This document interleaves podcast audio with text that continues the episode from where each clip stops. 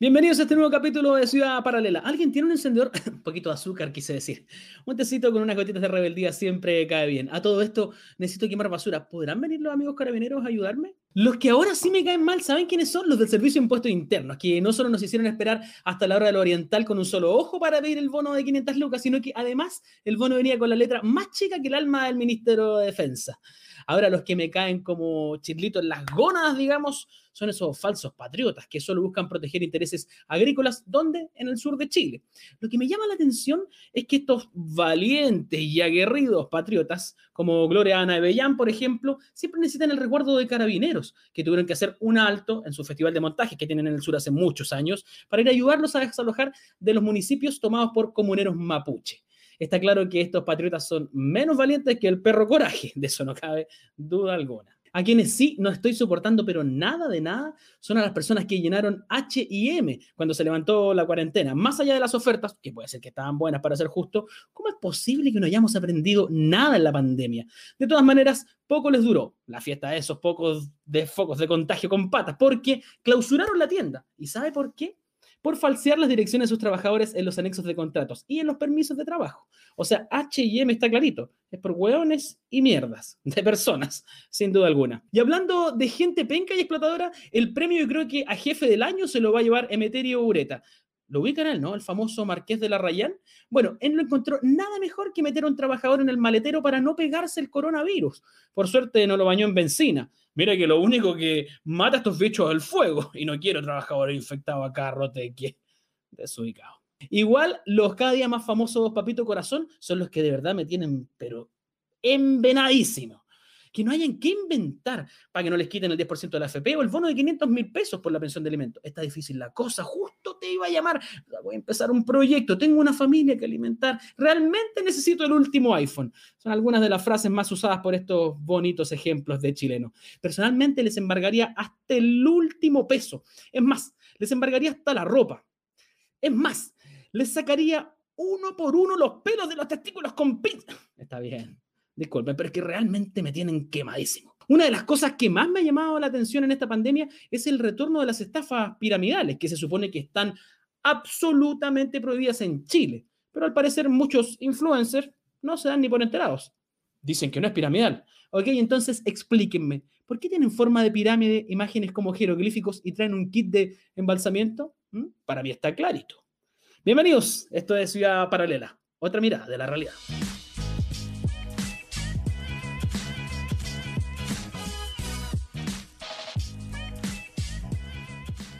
Hoy día vamos a conversar con la directora ejecutiva del Observatorio Niñez y Adolescencia, no solo por la contingencia, que sin duda hay que conversarla y hablarla en detalle y entenderla, eh, sino que también eh, por miles de temáticas que han ido desarrollándose a lo largo de los días y de los años, lamentablemente, en nuestro país. Estamos en contacto con Daniela Díaz Borges, que está ahí contactada con nosotros para conversar. ¿Está ahí, Daniela?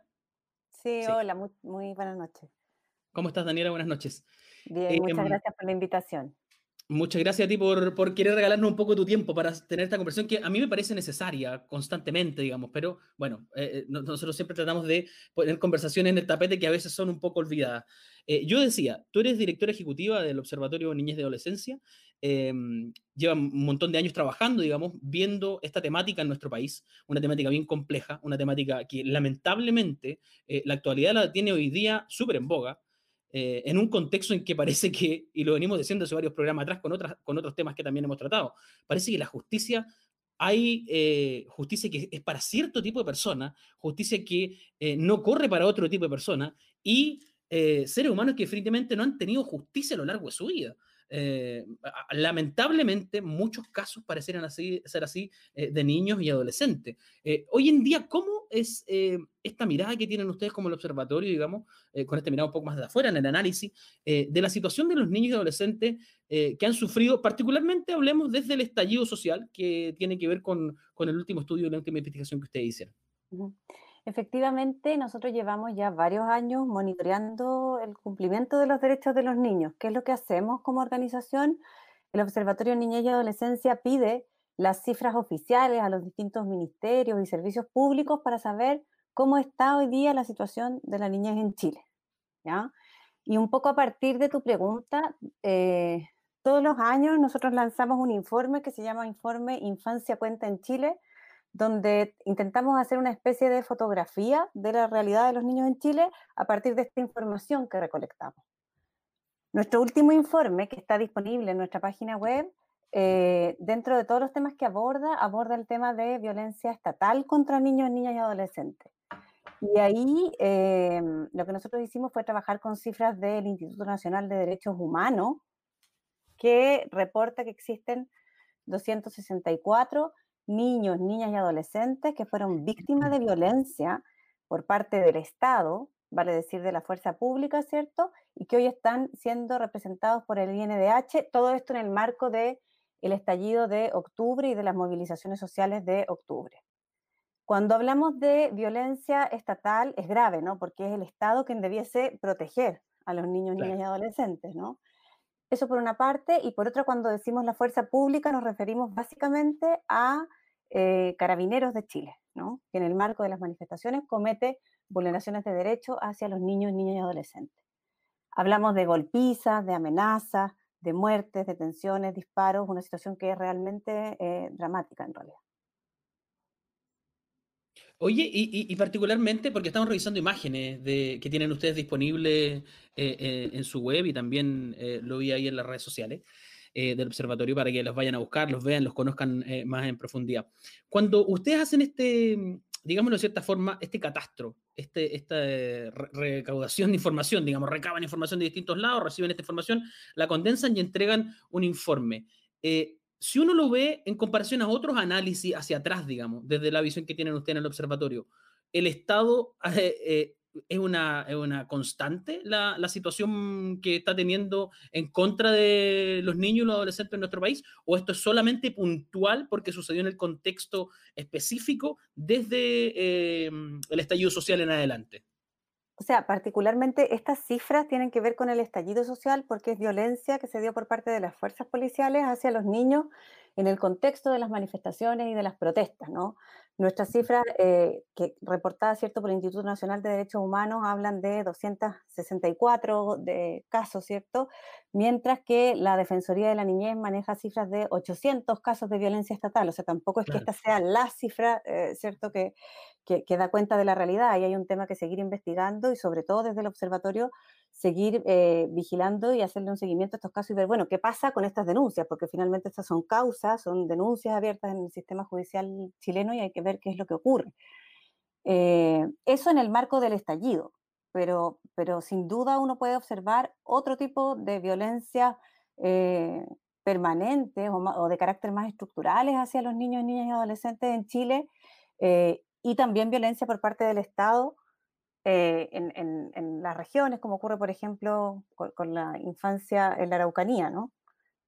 Claro, te lo preguntaba, Daniela, justamente porque eh, podríamos decir que hace, hace un tiempo, digamos, eh, ya la estructura del Sename, como se conoce, a, mi juicio periodístico, con la distancia, con la información que uno maneja y que uno puede reportear, está viniéndose abajo hace muchos años. Me parece a mí que es una institución o un, un mecanismo, un camino que parece que no está dando eh, con el ancho requerido, no por nada mucha irregularidad en distintos informes que se han detallado en el Senado, en la Cámara de Diputados también, eh, en distintas organizaciones sociales.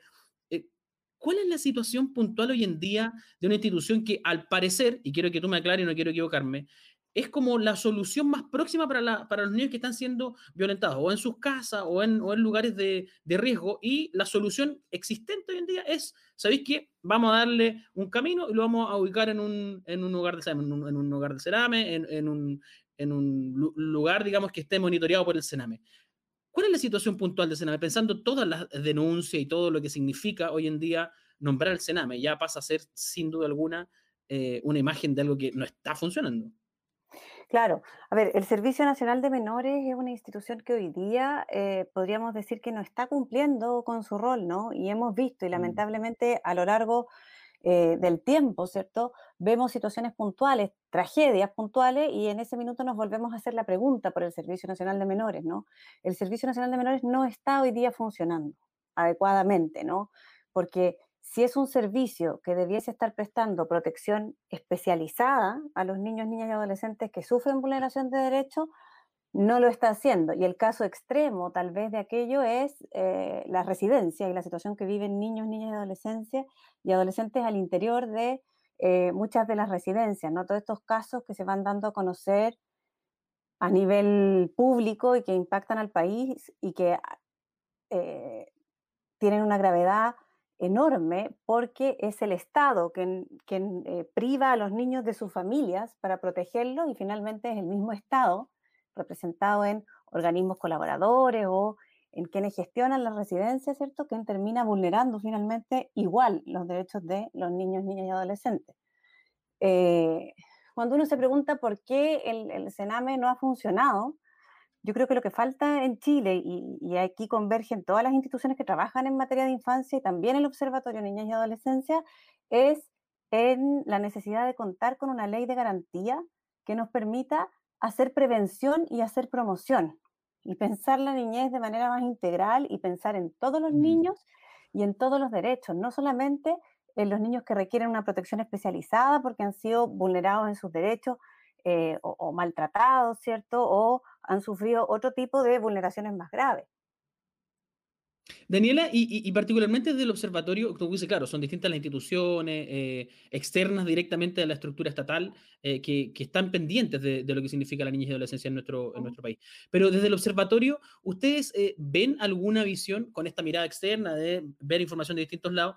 ¿Ven alguna opción de que el Sename o definitivamente se reformule por completo, se cambie su visión. ¿Cuáles son efectivamente los lugares donde están los baches? Anexo a lo que dices tú, a la residencia, que es algo donde están las denuncias constantes y sonantes de manera continua, digamos. Pero eh, eh, eh, desde el punto de vista estructural, ¿cuáles son los puntos que quizás uno dirá desde afuera, quizás unos pequeños ajustes en algunos factores puntuales permiten un cambio en la estructura? O definitivamente esto hay que sacarlo de raíz y plantear un servicio nuevo hay hoy día un proyecto de ley para un nuevo servicio de protección eh, especializada, pero eso no resuelve necesariamente el problema si no existe esta ley de garantía, porque lo que mm. necesitamos es sistemas de protección que estén instalados en las comunas donde viven los niños. Es muy difícil proteger los derechos de los niños a distancia o de manera centralizada o desde la comuna del lado, ¿no? Necesitamos eh, coordinar a todos los ministerios, las instituciones y los distintos actores que pueden garantizar que los derechos de los niños se cumplan en el territorio en el que los niños viven. Y yo creo que, que ahí eh, la clave es mirar cómo están los niños hoy día en el territorio y cómo hacemos funcionar una red de protección en el territorio donde viven los niños, a nivel comunal, en sencillo, ¿no? Y eso, eso en buen chileno, eh, digamos, pensemos en la solución, que la persona que está mirando, en este caso, sea paralela, que, quien sabe de estos casos, que se ha visto lamentablemente afectado. En buen chileno, ¿qué se necesita? ¿Es un tema de dinero, de poner dinero en la mesa y decir, ¿sabes que esto, este es el, camino que se tiene que hacer y falta financiamiento? ¿O, tiene que ver también con un tema de voluntad política, voluntad social, de participación? ¿Con qué? Yo te diría que es un tema de voluntad política, porque cuando el presidente, ¿cierto? O las campañas presidenciales en general hablan de poner a los niños primero en la fila, ¿no? Eh, ahí hay una declaración que no se correlaciona con eh, el nivel de desarrollo legal que tiene la niñez en Chile, en nuestro país, ¿no? Chile opera con una ley de menores que es de 1967. No tenemos una ley de garantía y somos el único país en Latinoamérica que no la tiene. Entonces hay un tema de voluntad política, efectivamente. Eh, hay un tema de recursos también, pero lo que vemos son puras iniciativas aisladas, ¿cierto? Desde los distintos ministerios, desde los distintos eh, espacio, ¿cierto?, político, pero no hay quien esté mirando a las niñas integralmente, y por eso es tan importante esta ley, ¿no? Y por supuesto, que un eh, asociado que permita eh, hacer efectiva la garantía de los derechos de los niños en los territorios. Claro, para que esa ley, eh, como dices tú, bueno, está el proceso y todo lo que significa que una ley finalmente se promulgue y se lleve a cabo y se ejecute como tal. Eh, la voluntad política eh, anexa, y, quiero ser bien claro y bien justo también, es anexa al gobierno puntual, me parece. Me parece que esta voluntad política se arrastra hace años, ¿no? Sí, claro. O sea, yo creo que hay, hay iniciativas interesantes como el sistema de Chile Crece Contigo, que es un sistema como de, integral de atención para los niños de la primera infancia, pero falta una mirada más global para todos y todas las niñas y no solamente para aquellos que eh, han sufrido vulneraciones de derechos graves, porque lo que estamos haciendo entonces es llegando tarde, ¿no? Probablemente eh, el caso Ámbar es un ejemplo hoy día de aquello, ¿no? Estamos llegando tarde. Y, justamente te iba, a preguntar, te iba a preguntar de este caso que, como lo decía yo al principio, eh, lamentablemente vuelve a estar en boga una temática que, a mi juicio por lo menos, debiera ser siempre constante, pero eh, por las noticias vuelve, se vuelve a hablar del tema, digamos. Eh, el caso Ámbar no muestra, me parece a mí que, no sé por qué número de vez, digamos, como un nuevo ejemplo lamentable, mm. que efectivamente alrededor de un niño que requiere protección, que requiere cuidado, que requiere ayuda, eh, hay pocas alternativas, que efectivamente ese niño está un poco a la deriva. Yo creo que el caso Ámbar demuestra que no hemos sido capaces de garantizar y de proteger los derechos de los niños, ¿no? Eh, Ámbar es un adolescente que termina perdiendo la vida en manos de una persona que ya había asesinado a otro niño y que es dejada en mm. libertad. Estuve revisando hoy día la prensa, desconozco mayores detalles, pero entiendo que durante el mes de enero eh, Ámbar también hace una denuncia de la mano de un programa de Sename, ¿cierto?, por eh, abuso sexual. Entonces, si uno lo piensa de ese modo y si eso fuese efectivo, Ámbar era parte de los niños que estaban siendo protegidos por la red de protección que establece hoy día el Servicio Nacional de Menores. Y aún así llegamos tarde, ¿no? Y los casos son varios. Si uno eh, empieza a mirar las noticias del último mes, tampoco es... hay que ir muy atrás, lamentablemente. Claro, es lo lamentable, ¿no? están todos los temas que han ocurrido eh, en la residencia. Hay una serie de, casos que lamentablemente son un reflejo más de que no estamos haciendo lo que se requiere para proteger los derechos de los niños, niñas y adolescentes. Y lo que se requiere, dices tú, ustedes como observatorios tienen una, participación puntual, pero me parece a mí que en esto que se requiere, como dices tú, de más macro, es sin duda una, una, una movida, una gestión, una participación desde la arena política. Creo yo que de ahí hay una deuda más allá del panfleto para las próximas elecciones, de la frase para las cuentas públicas que vienen cada año de cada presidente, presidenta que ha pasado sino que ahí, ahí está la gran deuda. ¿Cómo, cómo finalmente se logra que de, lo bonito del discurso se pase a un hecho, punto, se pase a cosas, a cosa, digamos, prácticas? Porque el joven que está viviendo en una residencia, más allá de decir, bueno, e, es una opción, estoy en la casa de mis padres, voy a llegar a un lugar donde voy a tener techo y comida, que parece que eso es como el desde, si es que lo tengo también, porque también hay residencias que han tenido polémica de acuerdo a eso, eh, de ahí a dónde, de dónde, de dónde avanzo, digamos, la sociedad hasta dónde me da, me da camino. Creo yo que ahí hay una deuda también, ¿no? El, cómo permitirle a estos jóvenes, adolescentes... Y, y, ahí hay una deuda que yo te diría que es de carácter más estructural y que tiene que mm. ver con cómo nos hacemos cargo de la situación general de todos y todas las niñas eh, chilenos. Cuando uno mira cifras generales, por ejemplo, en materia de pobreza, uno puede ver que en Chile tres de cada diez niños viven en situación de pobreza. Estamos hablando de cifras antes del el coronavirus y antes de la pandemia. O sea, lo único que podemos esperar, lamentablemente, es que la situación se agudice y que eh, esas cifras aumenten, ¿no? Y probablemente son muchos niños también que están en riesgo de caer en situación de pobreza. Y cuando hablamos de situación de pobreza, estamos hablando de pobreza material, pero también estamos hablando de la posibilidad de acceder a servicios de calidad en materia de salud, en materia de educación, en materia de vivienda, eh, en materia de seguridad social. Estamos hablando un poco de las condiciones en las que los niños viven, ¿no? Y el Estado también debe hacerse cargo de esas condiciones estructurales que tienen los niños para desarrollarse. Por eso cuando yo te decía que esta ley de garantía implica eh, considerar todos los derechos, son todos los derechos, no solamente el derecho a la familia, sino que el derecho a la educación, el derecho a la salud, y ver cómo garantizamos esos derechos en la práctica en las comunas donde viven los niños. Yo te preguntaba eh, particularmente, claro, porque eh, el inicio de esta conversación que tenemos en para el hoy día es sin duda los casos del Sename. Estamos revisando imágenes eh, de prensa de, del ya lamentablemente noticioso, lamentablemente noticiosa situación de Hualpén, digamos, ah. de, de, esta residencia de Hualpén, donde eh, con nombre y apellido, hay una persona que fue acusada de, de tráfico de menores, de delitos sexuales con menores que están en esa residencia. ¿Qué, qué, qué se puede hacer más allá de, lo legal? ¿Dónde se puede parar esto? Porque efectivamente si un privado logra ofrecer al Sename dentro de todo lo que permite el Sename, el ingreso de ser una residencia y todo, y si eso se permite y se continúa, digamos, va, a seguir existiendo este tipo de residencia, van a seguir existiendo este tipo de, situaciones. ¿En qué momento decimos, hay que, hay que darle un corte definitivo y dejémonos de, en buen chileno, dejémonos de joder y esto se corta ya? Lo ocurrido en Hualpén es gravísimo. Son hechos graves precisamente porque esos niños están al cuidado del Estado.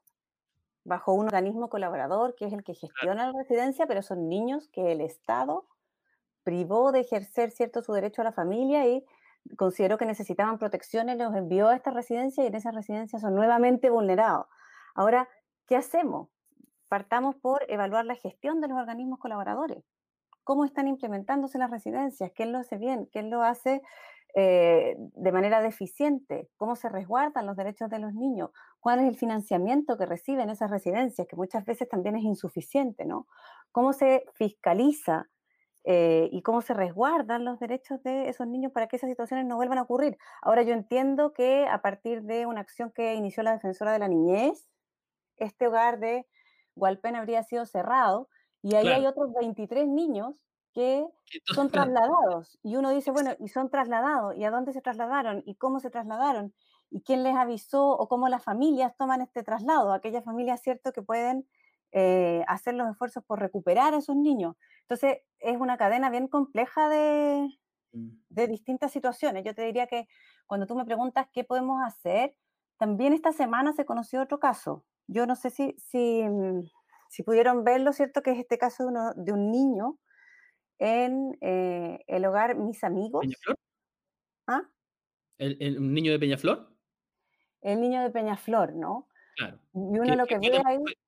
¿Mm? noticioso por las redes sociales también, porque un, también un menor, para ser justos también, lo, lo, lo empuja, los amarrea, digamos, lo graba, le dice, bueno, te vamos a que claro, yo insisto, Daniel, y quiero, quiero ser bien sincero, la verdad, porque cuando uno está en las redes sociales, de repente dice, chuta, qué lata, y está el morbo de verlo también, pero en un momento uno dice, bueno, cuando, cuando uno deja de pensar, decir, si le pasara a mi hijo, si le pasara a mi sobrino, si le pasara, como siendo sincero, si le pasa a una persona hoy en día, un ser humano, le pasa a un niño, le está pasando en este momento a un niño. Este mismo video que dices tú, este mismo caso más reciente de Peñaflor, que también eh, eh, se puso en el ojo a la noticia por un tema puntual. Pero, pero ¿en qué momento decimos, ¿sabes qué? Dejémonos de, en dejémonos de hueva y hagamos las cosas de una buena vez. Pero por supuesto, y ahí yo creo que lo que ese caso refleja, porque ese niño estaba siendo víctima de violencia, ¿cierto? No queda claro si es por otro niño, por un monitor, no es, no es necesariamente clara la situación, pero lo que es interesante de esa situación que tiene una vista más esperanzadora. Estamos todos haciéndonos responsables como sociedad civil de la situación que viven los niños. En el momento en que una persona pasa por ahí y no, eh, no hace caso omiso de esta situación, ni pasa inadvertida, sino que se baja, comienza a preguntar, comienza a averiguar. Entiendo que incluso eh, ese mismo día en la noche hubo manifestaciones afuera de la residencia. En el exterior de la residencia. ¿Cierto? Para eh, denunciar esta situación, eso también es un cambio cultural. Y ese cambio cultural es responsabilidad de todos, ¿no? Y eso es, es, como te comentaba yo, una lista bastante más esperanzadora, ¿no? Porque la sociedad civil se está haciendo cargo de su rol de garantizar los derechos de los niños y del rol de denuncia y de, y de tomar las medidas que sean necesarias. Más allá de lo que se espera desde la política, ¿no? Claro, buen punto el que dices tú, Daniela, porque la verdad, uno, digamos, cuando uno, estos temas te, te tocan, digamos, o, te encabronan, buen chileno, te da, te da la weá y así sabes que ya no le creen a nadie, esto te está, se está jodiendo por todos lados. Pero es verdad, eh, quizás todos ahí tenemos que tener este rol activo y estar atentos a si un niño está siendo violentado en el contexto en el que sea, meterse. Pasa también en nuestra sociedad que de repente, chuta, no sé si entrar, no sé si decirle a esta persona, sabe que así no se le trata un menos, porque también tenemos una cosa cultural, para ser justos también. Y, por eso es tan importante el trabajo que se puede hacer a nivel local en materia de prevención y de promoción. Mm. Porque si entendemos que los responsables y los garantes de derechos de los niños somos todos, entonces a todos nos corresponde jugar un rol en el espacio en el que vivimos y en el cotidiano en el que nos movemos. Claro, bueno, y parte de ese rol eh, también tiene que ver con esta conversación que nosotros queríamos tener esta noche en Ciudad Paralela. Nos encantaría, Daniela, y siempre le decimos a nuestro invitado que la conversación sea mucho más extensa, poder hablar de cada caso en detalle, sin duda lo que, una pincelada, digamos, de todo lo que ha pasado esta semana, de lo que nombramos del caso Ámbar, que eh, ejemplifica muchas situaciones lamentables, una concadenación de hechos terrible. Eh, pero antes de, de, despedirnos, nosotros tenemos una sección con nuestro invitado principal, que en esta noche eres tú, Daniela, y son las preguntas populares. En la semana le ofrecemos a nuestro público que le dejen preguntas a nuestra invitada, en este caso hoy día a ti. Así que lo voy a pedir al señor director que ponga eh, las preguntas que tenemos seleccionadas en pantalla y las pasamos a revisar. Pato Cesnich, arroba pato-cesnich, preguntó, ¿qué opinión eh, tienes tú, Daniela, y desde el observatorio sobre el proyecto ESI. Y para ser justo, lo hablamos fuera de pantalla. Creo que es educación sexual integral. No estoy seguro. Acláramelo tú.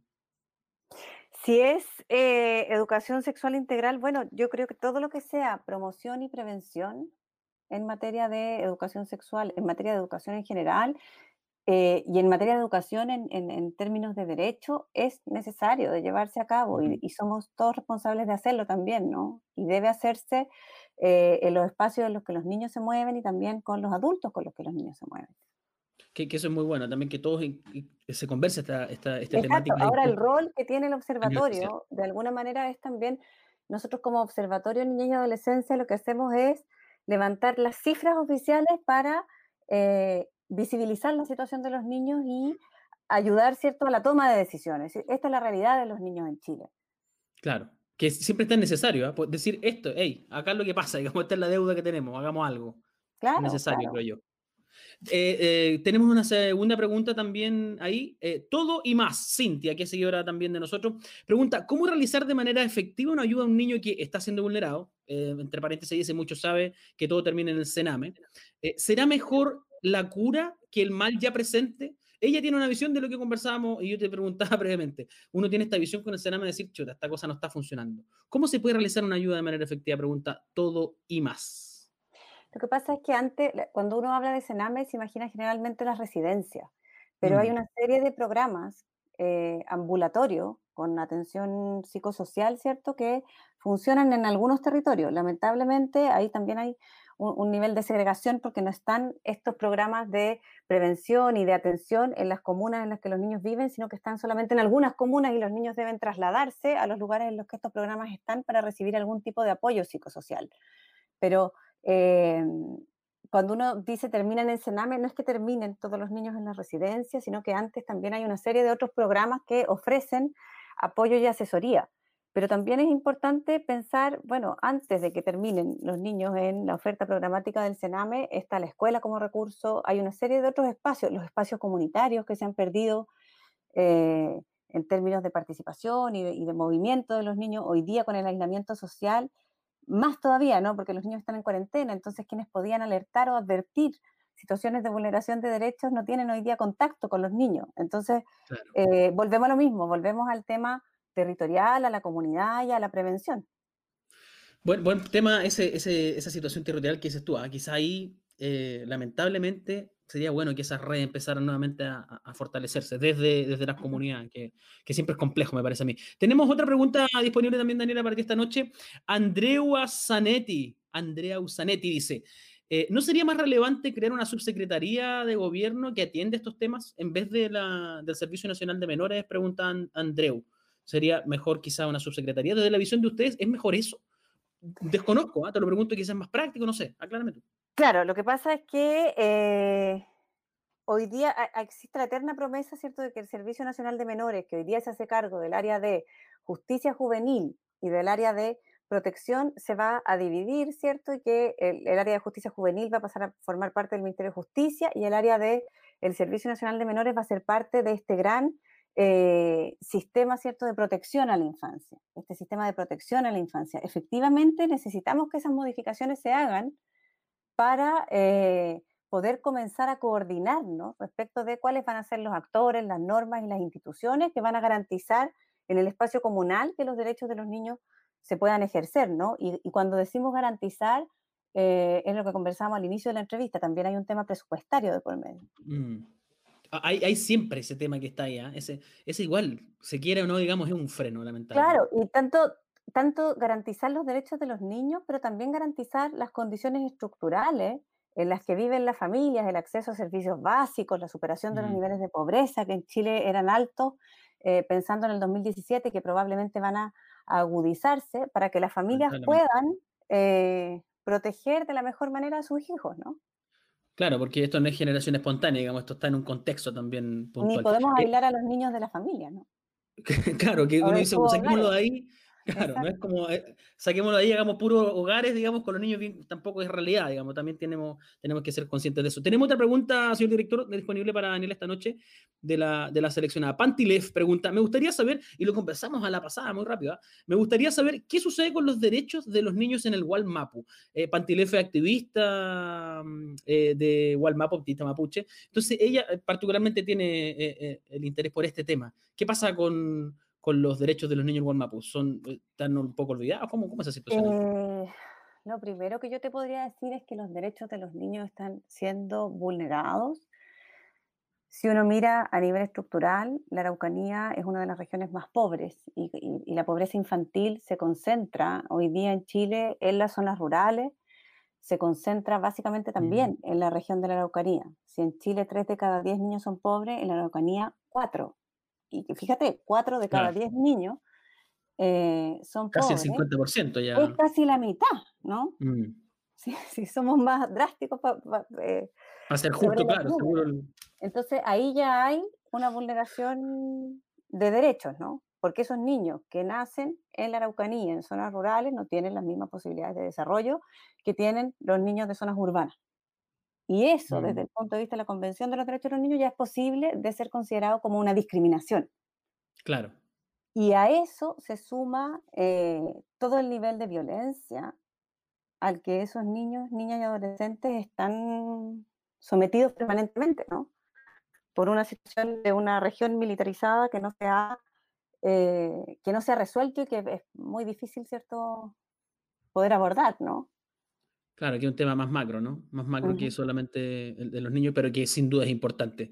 Vamos a revisar la pregunta de Romina Chacana. Romina Chacana A, que la tiene el director ahí disponible. Y ella pregunta, esta es la última pregunta de esta noche, Daniela.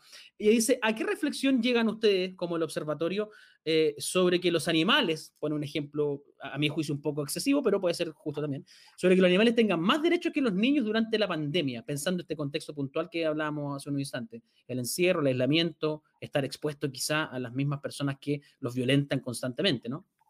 Yo te diría que eso nos habla... Eh, de la importancia que nosotros le damos a los niños en Chile.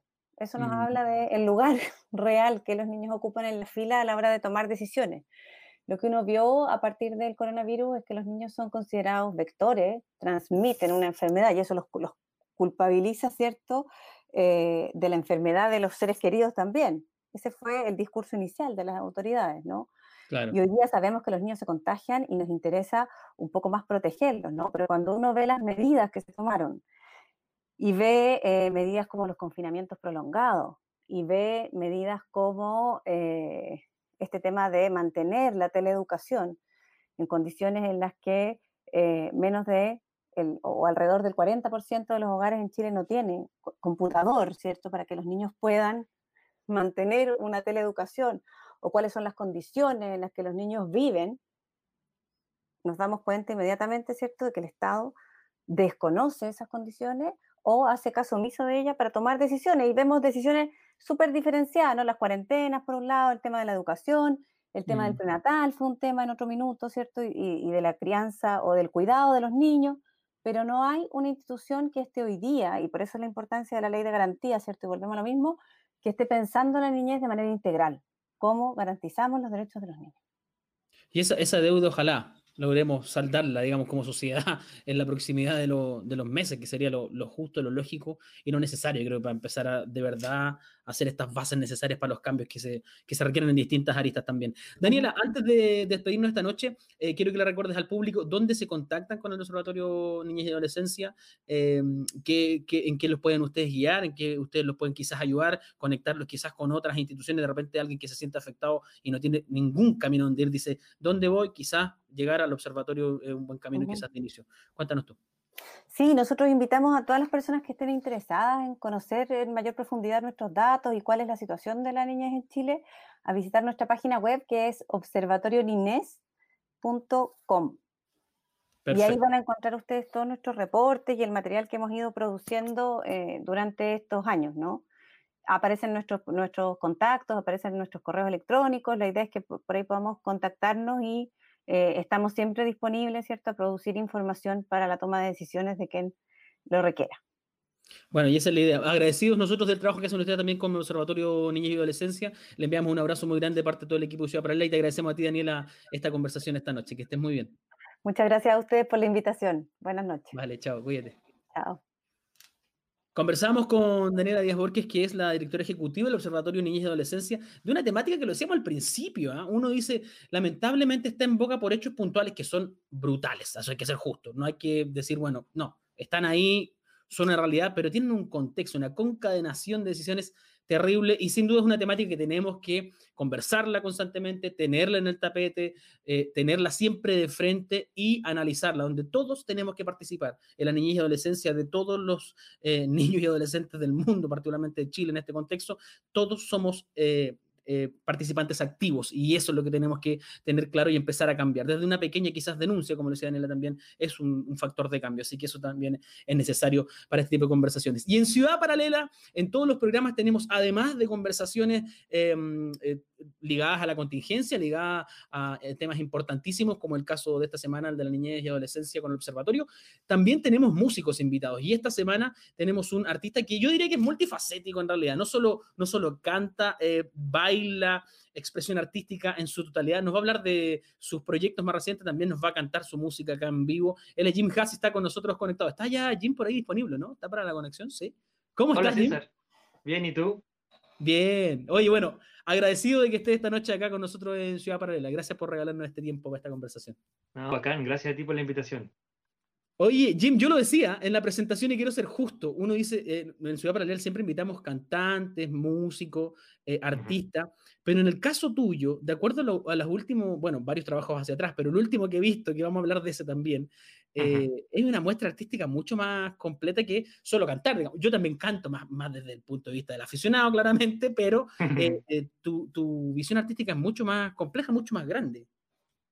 Sí, bueno, la verdad para mí creo que va cambiando el medio, pero el mensaje es siempre el mismo, como que la iniciativa de, de mover la energía y de aportar con mi, con mi arte em, siempre está y va cambiando de medio nomás, ¿cachai? Igual creo que también pasa que nunca me limité, yo creo que nunca me he limitado, siempre he pensado que puedo eh, editar un video, puedo, no sé, arreglar eh, la cañería de mi casa o, o sea, es como concebirse de una manera más interdisciplinaria, porque ya que estábamos hablando de educación, venimos de un sistema de educación que nos separa y nos hace como dedicarnos a mover una perilla o quizás ser esclavo de alguien, ¿no?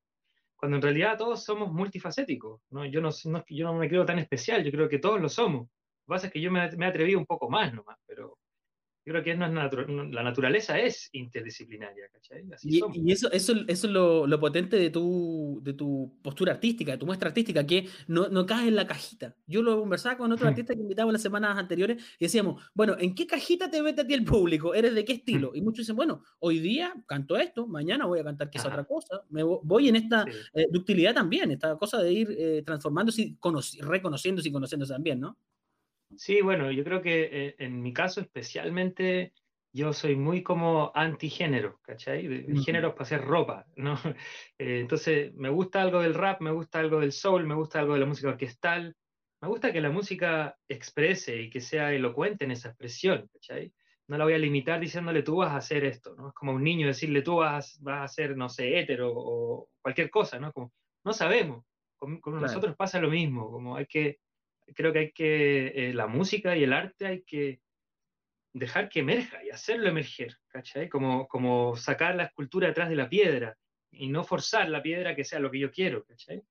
Claro, y en ese proceso quizás también se van descubriendo muy buenos caminos. Jim, eh, hoy día nos vas a regalar dos canciones. Las pantallas paralelas son completamente tuyas, así que preséntanos esta primera canción que nos va a deleitar esta noche. Bueno, eh, la verdad es que la conversación que, tuvimos, que tuviste recién me inspiró un poquito y, quiero hacerles un, canto, un canto para, el Gualmapu, para el, para el sur y para nuestros antepasados.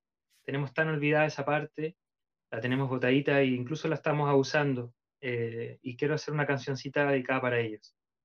Así que esta se llama Sangre y es la canción que, que está en el videoclip que acabo de lanzar eh, pueden encontrarlo en mis redes, acabo de lanzarlo, lo lanzamos el lunes y es una pieza, es una pieza de cinemática, es un viaje interior. Y creo que esa, esa herida que es, que, que esta canción eh, está en todos nosotros y hoy día la quiero dedicar especialmente para, a nuestros amigos del sur, para nuestro, nuestra familia mapuche.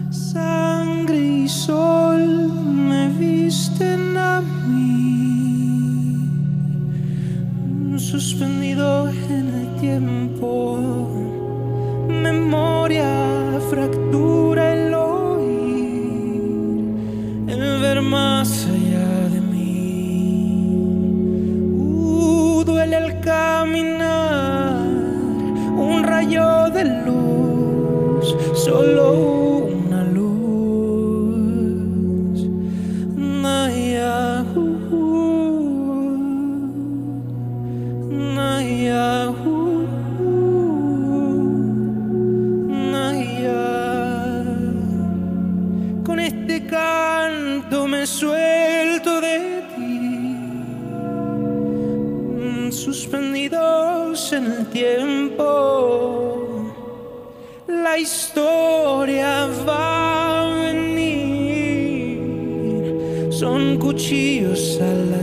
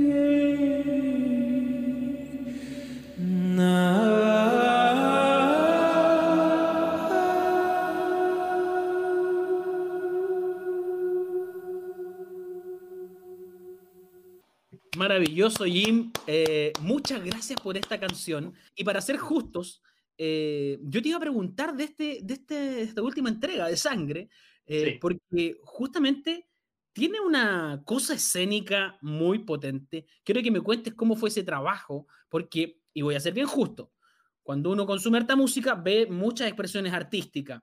Y desde lo que yo conozco, que no es tanto, para ser justo también, el tipo de expresión artística tuya como que eh, viene de, recoge como lo que decías tú al principio, distintas vertientes y las convergen en una y crea una canción y tiene una muestra artística bien, bien, bien potente a mi, a mi juicio, aparte del trabajo audiovisual que es absolutamente increíble. ¿Cómo fue esta, este, esta pega? ¿Por qué, por qué digamos, eh, decidiste ir por ese camino? Cuéntanos un poco ese proceso. Eh, bueno, quizá tengo que contarles un poquito de mí. Yo soy compositor y cantautor desde muy chico, desde los 14 años que hago música y he pasado por muchas áreas, ¿no? Y, muchos amigos me dicen, bueno, con el tiempo que lleváis, ¿por qué no estáis ahí como en la parrilla y haciéndola, ¿no? Entre comillas. La verdad es que pasé, pasé mucho tiempo trabajando para otra gente, eh, trabajando con otra gente, en performance, teatro, bailando, eh, me fui de gira con una obra, he hecho músicas para hartas, como eh, distintas disciplinas y distintos contextos, llegué a lugares muy bacanes, pero siempre como uno más y aportando, ¿no? Y, llegué a, expresarme muy bacán. Y de repente dije, ¿sabes qué? Todo lo que tengo, todo lo que he hecho, ya tengo unos añitos encima, dije, voy a capitalizarlo para entregar un mensaje profundo a las personas. Y ahí fue cuando eh, decidimos hacer este tema, que eh, en un inicio fue una canción que escribí en una ruptura amorosa, pero dije, bueno, en verdad no quiero hablar de yo y mi dolor, sino quiero hablar del dolor, del dolor y la herida basal que, que nos une, ¿no?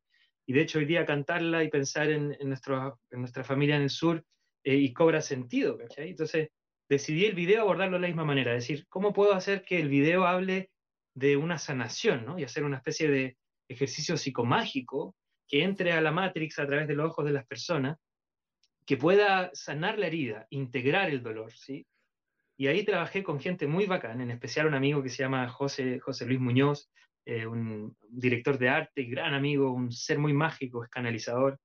Nos encontramos, nos juntó la vida de manera muy sincrónica y juntos sacamos una lectura de tarot y decidimos hacer este video en base a estas tres cartas que eh, obviamente eran perfectas para la historia, ¿no? Primero la luna, el dolor, ¿cachai? Como el, la, la, nostalgia, luego el carro, que, que representa como el ir, el, el, el avanzar aunque cueste, y luego tercero el sol, que es la iluminación. Entonces calzó perfecto. Y ahí decidimos como ir a Patagonia, como también como eh, tener esa fuerza de la, de la, naturaleza como contexto y tener el cuerpo, que sea solo cuerpo y naturaleza, ¿no? Así de, así de crudo. Eh, y, y fueron, bueno, fue súper arriesgado, la verdad, yo dije, vamos, me dio un poquito de nervio, ensayé como tres meses, eh, solo como creando esta coreografía y, y fuimos a, a que es un, un, parque nacional que está en la Patagonia, y es muy bonito porque yo no sabía, me gustó porque me pareció muy extraterrestre y la idea era partir en un lugar muy, muy como fuera de lo común y muy fuera de este mundo. Y después, eh, consultando con los guardaparques, me cuentan que, esta, que este lugar se considera una herida, una gran costra en La Pampa, porque en La Pampa está todo vacío y de repente hay como un, hace, no sé, creo que 5.000 años, se hizo un tajo y salió lava y se genera este espacio rocoso como de lava, ¿no? Ya, ya seca, con una, con una fauna y una flora muy hermosa. Y fue muy lindo darnos cuenta que además cobraba sentido, ¿cachai? Que era como claro, la herida. Todo, todo, el proceso ahí estaba como bien eh, eh, conjugada con este lugar que eligieron. Yo encontré de verdad el trabajo increíble. Invito al público que lo vaya a ver. Sé que lo estás promocionando ahora, que es lo más reciente. Y por sí. eso también agradezco que, que, lo hayas cantado acá y poder mostrar Ajá. estos pequeños extractos. El video no es para ser justo, no es lo que nosotros mostramos en este programa. Ajá. El video es mucho más complejo para que vayan y lo disfruten ahí en el canal de, de Jim. Oye, Jim, pero eh, además de sangre, eh, hoy día también nos vas a regalar otra canción, ¿no? Sí, les quiero cantar eh, mi primer single de, esta, de este nuevo disco, que se llama Somos. Lo dije y habían pasado 444 en el live. Eh, es un disco muy mágico que tiene mucha magia y tiene mucha eh, como canalización. Yo creo que es un disco que se bajó. Además que nunca me forcé a hacer el disco. Y, y uno de esos temas se llama Corazón de Fuego. Es una, una gran iluminación. Es el, como el reconocimiento de nuestra naturaleza divina y un poco un llamado al empoderamiento del ser humano ¿sí? el, el reconocer nuestro, nuestra potencia y nuestra fuerza. Eh, y es un tema que habla de eso y fue el primer single del disco, el primer videoclip también, el videoclip también está mortal, si lo quieren ver también está en mi canal, lo pueden buscar en Jim Hast en mi canal, también en Spotify van a encontrar el, el, disco nuevo y otros temas más. Así que nada, pues les quiero cantar este que es un poco más, más prendido para que nos vayamos con todo el power y, y, para que aguantemos también este, este proceso de cambio extraño que estamos viviendo, pero que seguro nos va a llevar para un buen lado. Perfecto, pues Jim, vamos con Corazón de Fuego. Ahí está Jim okay. Haas esta noche en Ciudad Paralela. Vamos para allá.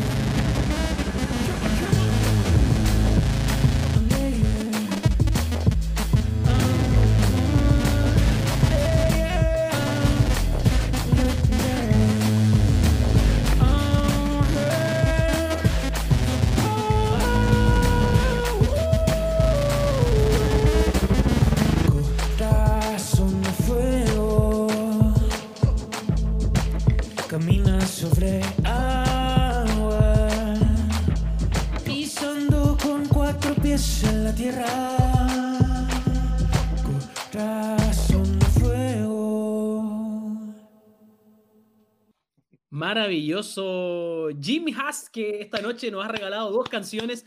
Corazón de Fuego, que recién, como decía, yo estaba aquí ya en buen chino, estaba vacilando, ¿ah? estaba yo bailando, disfrutando con Corazón de Fuego, pero además también nos regaló sangre esta noche Jim Haas, artista invitado a este capítulo de Ciudad Paralela. Jim, eh, como dices tú, nos vamos con energía súper arriba, que eso siempre es positivo y bueno, pero me interesa que recuerdes al público dónde te ubican, cómo te encuentran en las redes sociales, en todas las plataformas de distribución de tu música y para que vayan también a ver tus videos ahí a tu canal. Bueno, los quiero invitar a conocer mi trabajo que está en YouTube, Jim Hast, J-I-M-H-A-S-T. Eh, ahí tengo hartos videos, algunas entrevistas, eh, trabajos con más gente. Eh, también en Spotify me pueden encontrar. eh, lancé el disco hace poco también. hay harto material ahí. Y también les cuento que soy parte de un sello que se llama 1111, un sello de... Somos artistas que estamos haciendo música por amor al arte nadie busca más que iluminar con la música y estamos todos juntitos trabajando, así que también los invito a escuchar y a buscarnos, somos sello 1111 en Instagram y a mí en Instagram también pueden encontrar, ahí podemos hablar más directo, me pueden escribir y podemos conversar, Jim Hast CL y ahí seguimos el contacto. Gracias César por la invitación, lo he pasado muy bien. Perfecto, pues Jim, nosotros agradecidos, nosotros todo el equipo te agradece tu tiempo, eh, agradece que nos quieras regalar tu música en este capítulo de Ciudad Paralela, así que siempre la pantalla de Ciudad Paralela disponible para cuando nos quiera contar algún lanzamiento, algo nuevo que esté presentando, vienes para acá y acá va a tener un espacio Buenísimo. seguro. La Un verdad, abrazo grande, Jim. atento. Que Vale, bien. bien, cuídate.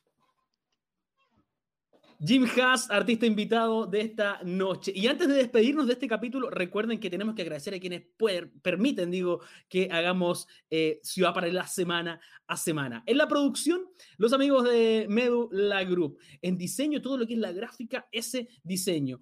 Dirección, agencia Poria. Semana a semana me acompañan los amigos de Corbatas Florales para que los sigan en Instagram. Y también en la editorial, esa parte más densa, quizás humor más crudo que les gusta a ustedes, Sabandija. A ustedes los veo el próximo viernes a las 21 horas en un nuevo capítulo de Ciudad Paralela. Que estén muy bien. Chao.